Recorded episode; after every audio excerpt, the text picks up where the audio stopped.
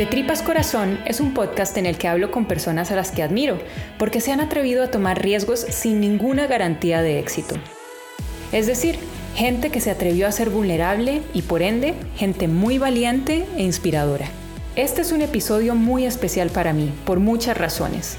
Hablo con Laura Jacobo, quien ha sido mi amiga, pero realmente más mi hermana, desde que tenemos 5 años.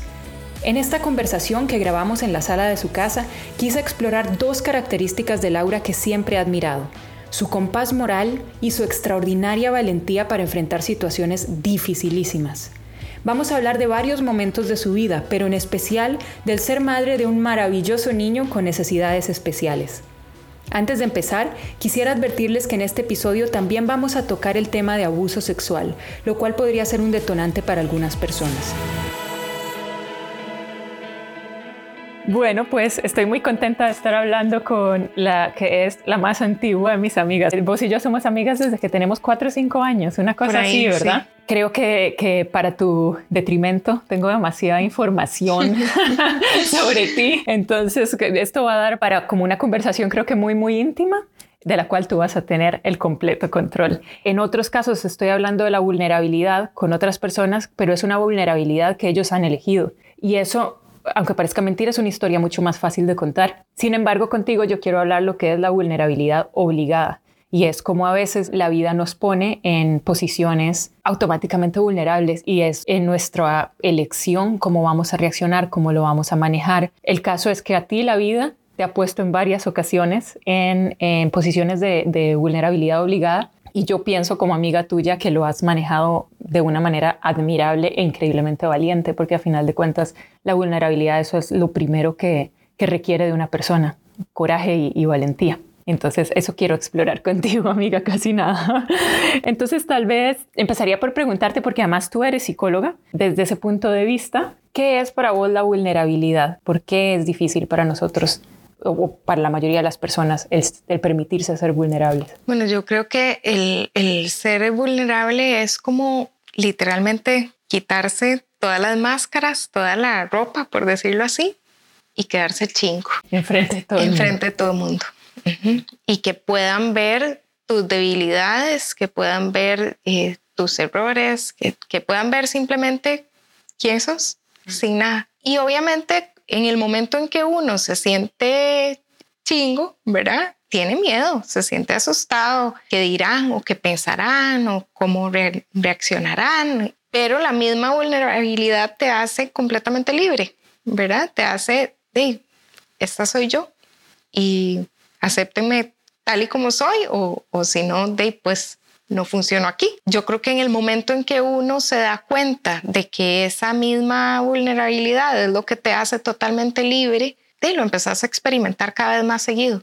¿Y vos crees que esa vulnerabilidad que tiene el potencial de hacerte más libre, más auténtico, es cuando es elegida únicamente. Sin embargo, en la vida también hay momentos donde se dan vulnerabilidades que no elegimos. O sea, eh, ocurren accidentes, ocurren sucesos que nos ponen en una situación de nuevo de desnudez total, de carne viva, muchas veces a los ojos de la gente. ¿Dónde está la libertad en eso? ¿Cómo, cómo esa, esa vulnerabilidad también puede ofrecernos nuestra libertad? Yo creo que en, en esos momentos la libertad se da en el poder expresar nuestros sentimientos y en el poder dejarme sentir y ser yo. Yo recuerdo cuando, cuando yo quedé embarazada la primera vez, que José Pablo me preguntaba a mi esposo, ¿qué hacemos? ¿verdad? ¿Le contamos ya a la gente o esperamos un tiempo? Porque hay, hay muchas parejas que se esperan, ¿verdad? No sé, creo que son como los primeros tres meses o algo así, que esté bien pegado el bebé, como dicen, eh, para hacerlo público. Y yo le decía a él, mi pensamiento es todo lo contrario, o sea, yo estoy demasiado feliz para contarle a todo mundo que estoy tan feliz. Y si en algún momento pierdo este bebé, voy a estar demasiado triste y necesito apoyo. Entonces, te hace libre el hecho de poder expresarte vos y, poder eh, manejar esos sentimientos libre y abiertamente eh, al ser vulnerable y, vulnerable. Sí. Yo, yo siempre he sentido, siempre he sentido que vos tenés una fuerza interna muy, muy clara y, un compás moral muy claro. Ya vamos a em, empezar como a entrar un poquito en materia y antes de ello exponerte a vos, a, las masas que van a escuchar este podcast, este, voy a empezar entonces compartiendo un ejemplo de la infancia. Yo cuando, cuando fui mucho más joven, sufrí abuso sexual, no violación, pero abuso sexual. Este, y se aproximaba a una situación en mi vida en la cual iba a ser expuesta de nuevo a la persona que había cometido ese abuso. O sea, la situación venía, venía, venía y yo no tenía ningún control. Y a la única persona que me atreví a contarle que eso había ocurrido fue a vos. Y entonces vos me dijiste, vos le tenés que contar a tu mamá. Todas las mañanas yo te decía, no, no, pero hoy sí, no, pero hoy sí le voy a decir. Y mientras tanto, el, el reloj de arena se seguía corriendo, ¿verdad? Pero el caso es que vos en algún momento decidiste que yo sencillamente no, no lo iba a hacer, que yo le estaba dando a largas al asunto y que el reloj de arena se estaba agotando. Entonces vos... Arriesgándome a que dejaras de ser mi amiga. ¿verdad? Sí, creo que esas edades uno tampoco tiene tanta conciencia de lo que es la privacidad como para haberme ofendido con vos. Aparte este es el momento donde me vengo amiga y ahora, ahora te voy a exponer yo a vos. Este, pero el caso que vos le contaste a tu mamá y tu mamá llamó a mi mamá quería saber, es que yo creo que teníamos como siete, ocho años, éramos unas cagadas, me explico, cómo tenías vos la claridad de decir, poner en la balanza el traicionarme versus el rescatarme, ¿verdad? De una situación inminente. Este, no sé si recuerdas. Totalmente que lo recuerdo. de hecho, eh, recuerdo sí pasar por mi mente el miedo de perder esta amistad. Posiblemente se enoje conmigo, pero por otro lado, no quiero que le vuelva a ocurrir esto. El tomar la decisión al final fue por tus lágrimas también. No sé la verdad de en qué momento es que uno toma un poco de conciencia de para actuar de ciertas formas o no creo y en esto le doy muchas gracias a mis papás. Cada día, digamos, llegábamos, almorzábamos todos juntos y había una sobremesa muy grande donde salían temas a, relucir, ¿verdad? Mis hermanos míos y de mis papás. Como que creo que lograron darme herramientas en esos momentos de, para tratar de, de tomar mejores decisiones. Es difícil de manejar, ¿verdad? Porque me gustaría comenzar a hablar de algunos momentos en los que vos has tenido estas vulnerabilidades obligadas. Vos también sos víctima de, abuso sexual. ¿Cuál fue tu proceso? Es decir, ¿cómo manejaste esa vulnerabilidad? ¿Cómo la manejaste? Eh, ¿Cómo te marcó? Bueno, yo creo que tristemente, ¿verdad? viendo los, las cifras, los números, eh, es demasiada demasiado el porcentaje de mujeres que hemos vivido algún tipo de abuso, ¿verdad? Creo que más bien lo que se debería contar son las mujeres que no han sufrido. Totalmente. Tipo Gastaríamos menos tiempo, sin lugar a dudas. La verdad que me pasó las tuyas y no lo hablé con nadie. ¿Qué edad tenías? Eh, yo tenía como unos 9, 10 años. O sea, me pasó primero a mí. Sí. Y luego aún así no me lo dijiste a mí. Qué complicados somos los seres humanos, ¿verdad? Seguro dijiste, no, le va a decir a mi bueno, mamá. No, me la va a devolver. sí. Em, en ese momento no estabas. No estaba, ajá. Estabas en mí. Ya. Pero eh, cómo lo enfrenté, creo que me quedé callada en ese momento y no le conté a nadie, pero no volví nunca más a esa casa. Ocurrió en una sola ocasión. Eh, ocurrió en una sola ocasión, ajá. Y, eh, ok, fue, fue así, fue el abuelo de una amiga. Entonces yo sabía que en la casa de mi amiga yo estaba bien, porque el abuelo no iba a esa casa, pero si iban a salir, entonces simplemente yo no iba. Y me protegí así, sola. Sí, bueno, físicamente te alejaste del peligro. Mentalmente, ¿cómo has hecho para lidiar con, con, las consecuencias de una experiencia tan traumática? Ay, ¿qué te digo? No, no sé la verdad. Eh, creo que esto es algo que a uno lo marca, ¿verdad? Por el resto de la vida. Toda la vida, poco a poco, aunque sigan pasando los años, en algún momento algo te, hace volver a recordar eh, aquel momento. ¿Verdad? Eh, entonces, pues es simplemente de levantarse, seguir adelante y que sabemos que, que en cualquier momento vamos a volver a recordar y nos vamos a volver a poner tristes, pero la cosa es seguir adelante y alertar siempre a, a las mujeres que vienen detrás de nosotros, ¿verdad? ¿Y de qué forma el abrazar una siguiente vulnerabilidad, como por ejemplo el hablar al respecto, que puede ayudar, que te empodera o que, que te hace tomar control de una situación sobre la cual no tuviste control en el momento? yo creo que conforme uno va hablando y hablando y hablando y hablando del asunto, uno le va perdiendo el, miedo.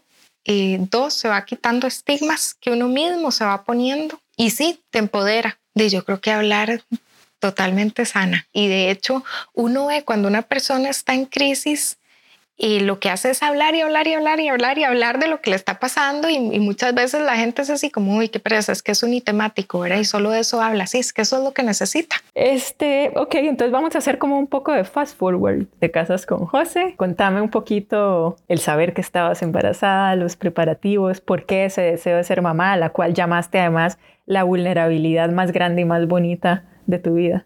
Como que uno dice, ay, qué lindo un bebé y todo, pero uno no, no sabe realmente lo que es ser mamá. Y en el momento en que, en que ya nos dimos cuenta que sí, que íbamos a ser papás, de lo único que te puedo decir fue que a mí me agarró un ataque de risa que no lo podía controlar, ¿verdad? Yo decía, pero ¿y ahora por dónde va a salir? Y ese era mi miedo, ¿verdad? ¿Por dónde va a salir este bebé? Y bueno, el, el momento ese de la espera, al final se nos hizo corto porque Santi nació un poco rápido, entonces eh, de, no, no estábamos, no había preparado nada, no teníamos preparado el cuarto, todavía ¿A los cuántos meses nació Santi? A los siete. El embarazo realmente hasta ese punto se desarrolló normalmente, ¿no? No teníamos ningún motivo de preocupación. Y luego, ¿qué pasa el día que nace Santi? Dos días antes de que naciera Santi, yo fui a tomarme las fotos del embarazo y toda la cosa. Resulta que en media sesión de fotos y descansemos un rato porque era que raro, me duelen mucho los pies. Y donde me vuelvo a ver los pies, mis pies eran unos tamales, ¿verdad? Estaban completamente inflados. Bueno, terminamos ahí y cada vez se me inflamaba más todas las piernas y un dolor inexplicable.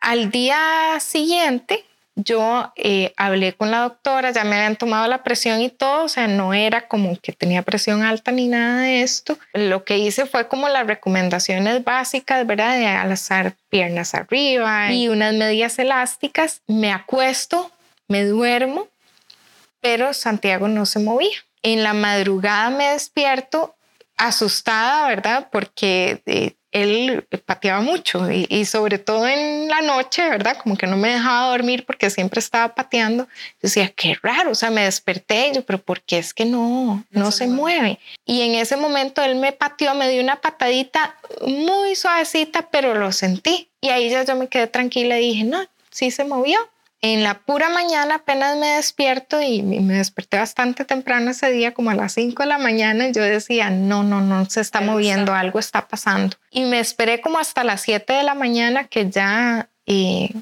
desperté a José Pablo y, y nada más le dije, despertate, es que algo está pasando y ahí ya me ataqué a llorar. Ya, ya yo sabía que definitivamente no era normal. Bueno, llamamos a la doctora, la doctora nos dijo, vengan inmediatamente para acá, nos fuimos para la clínica, me empezaron a hacer un ultrasonido y se veía el corazoncito de Santiago latiendo, pero él estaba como, de, como decir, como desmayado, porque no, no reaccionaba a nada, no se movía. Me internaron, la ginecóloga en ese momento ya nos habla y nos dice que bueno, que no hay tiempo de ponerme la inyección para eh, para madurar los pulmones y que, de que hay que operar. Y así nace Santi. Con, con, la ginecóloga diciéndome vamos a llamar a una ambulancia del hospital de niños que va a estar aquí para que apenas él nazca eh, se lo lleven para allá. Y, y efectivamente Santi eh, nació. Fue, fue muy feo para mí en el sentido de que no, no lo escuché llorar y vi donde salieron todos los médicos corriendo, se lo llevaron a otro cuarto y, José Pablo entraba donde yo estaba y, salía para ver a Santi y cada vez que entraba yo le decía, ya lloró, ya lloró, no, todavía no, todavía no. Y, ¿verdad? ese temor de uno de, ¿qué es lo que está pasando? Y en un pequeño momento Pablo entró y me dijo, ya lloró, ya lloró, y ok, ya, ya yo sabía que ya el bebé estaba vivo, que estaba bien, y de repente entra y me dice, ya se lo llevaron, y yo, ¿cómo ya se lo llevaron? ¿A dónde? Al hospital de niños. ¿Cómo? Pero no lo conocí, y ya, ya, no está. Es, es como un sentimiento de, de vacío del corazón inexplicable. Santi se sacó todos los tiquetes de la lotería, ¿verdad? O sea, Santi eh, fue, realmente hubo dos problemas, ¿verdad? Uno, si no me equivoco, es la jalea de Wharton en la placenta, que fue lo que ocasionó que él dejara de desarrollarse o que dejara de recibir los nutrientes que necesitaba. Exactamente. Y por eso fue que ya no se movía, que él estaba efectivamente muriéndose, ¿verdad? Sí, sin oxígeno incluso. Ajá. Y por otro lado, Bacter es la, es la condición y esas son las siglas, creo en inglés, por distintas partes del cuerpo que sufren ciertas malformaciones, ¿verdad? Entonces, en el caso de Santi, el aparato digestivo tiene ciertos, ciertas malformaciones, ¿verdad? A pesar de que esto es durísimo, en realidad también es un pequeño milagro, digamos, porque hay muy, muy pocos casos a nivel mundial que hayan sido reportados y aún menos donde el bebé haya sobrevivido, ¿verdad? Así es. Entonces, en realidad, y ahí sí nota al pie Caja Costarricense del Seguro Social, o sea, es un lujo y el Hospital de Niños es un lujo increíble que tenemos los costarricenses, ¿verdad? Y ahí automáticamente tu vida toma un giro completamente inesperado bueno, eh, Santi en sus primeros dos años de vida tuvo 10 cirugías y estar en el hospital agota emocionalmente, bueno, de una forma increíble, ¿verdad? El, estar sumergido entre personas que, que están sufriendo igual que uno, te agota. Santi los, los primeros, el primer mes y medio no salió del hospital, de pasar noches a, que nos decían, no sabemos si el bebé va a amanecer,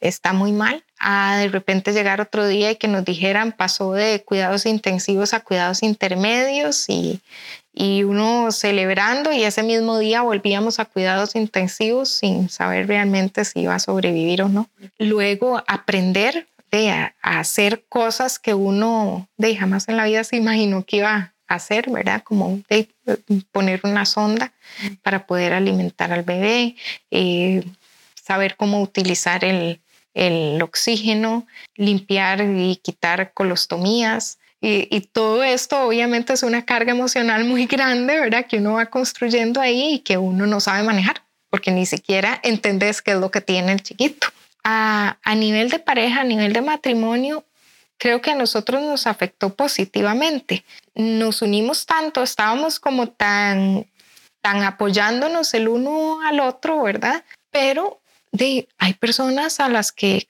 nos cuesta más unas cosas y, otras a las que les cuesta más otras, ¿verdad? Y, y, así somos los seres humanos. Y a José Pablo había cosas que le daban pavor por ejemplo, nos, mm, a la hora de poner una sonda, la sonda se te puede ir por el camino donde va el aire o por el camino donde va la comida, ¿verdad? Entonces, si vos la metes por el camino donde va el aire, el chiquillo se empieza a poner morado. ¿Por qué? Porque obviamente no puede respirar.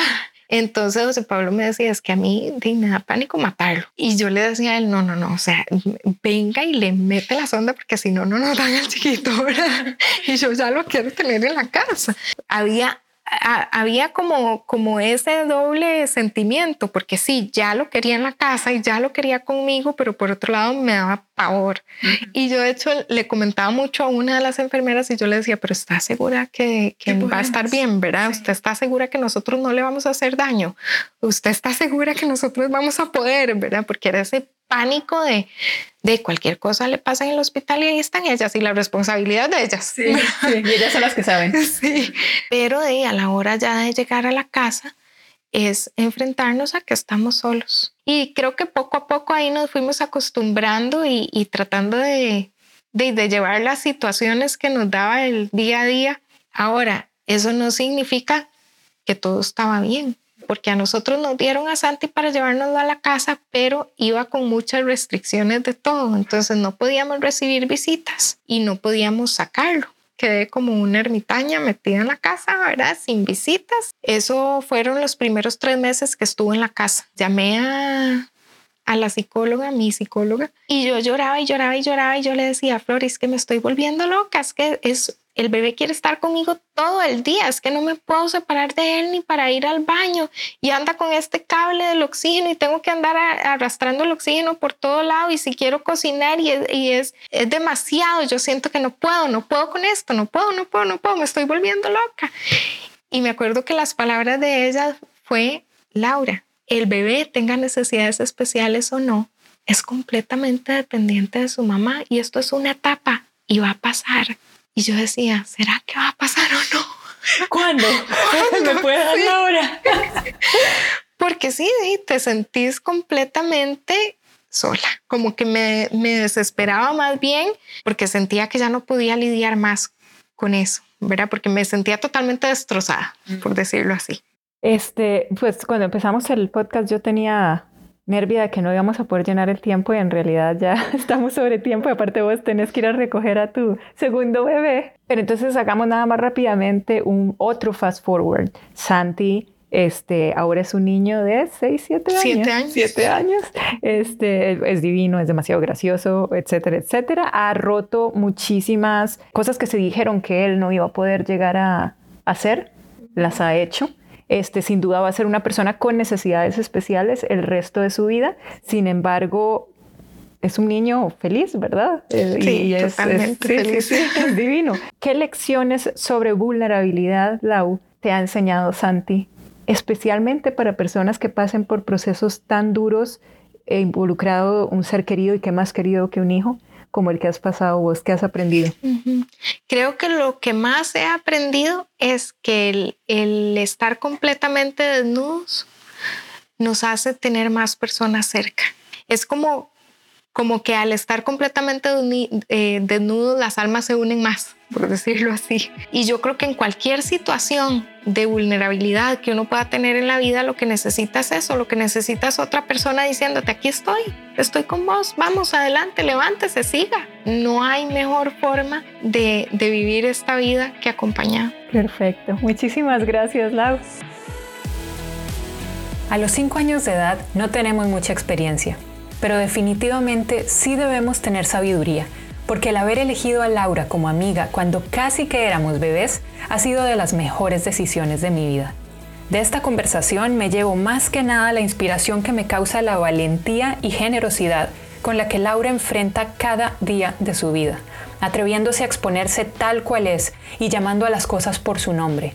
Laura es de las personas más fuertes y más auténticas que conozco. Muchísimas gracias por escuchar de Tripas Corazón. Ojalá hayan disfrutado este episodio. Por ahí estoy pensando que tal vez el último episodio sería divertido, en lugar de tener a alguien contestando mis preguntas, ser yo contestando las preguntas de ustedes. Así que si tienen cualquier comentario o pregunta que me quieran hacer llegar, a mí me encantaría saber qué pensaron. Mis datos de contacto están en la descripción de este podcast.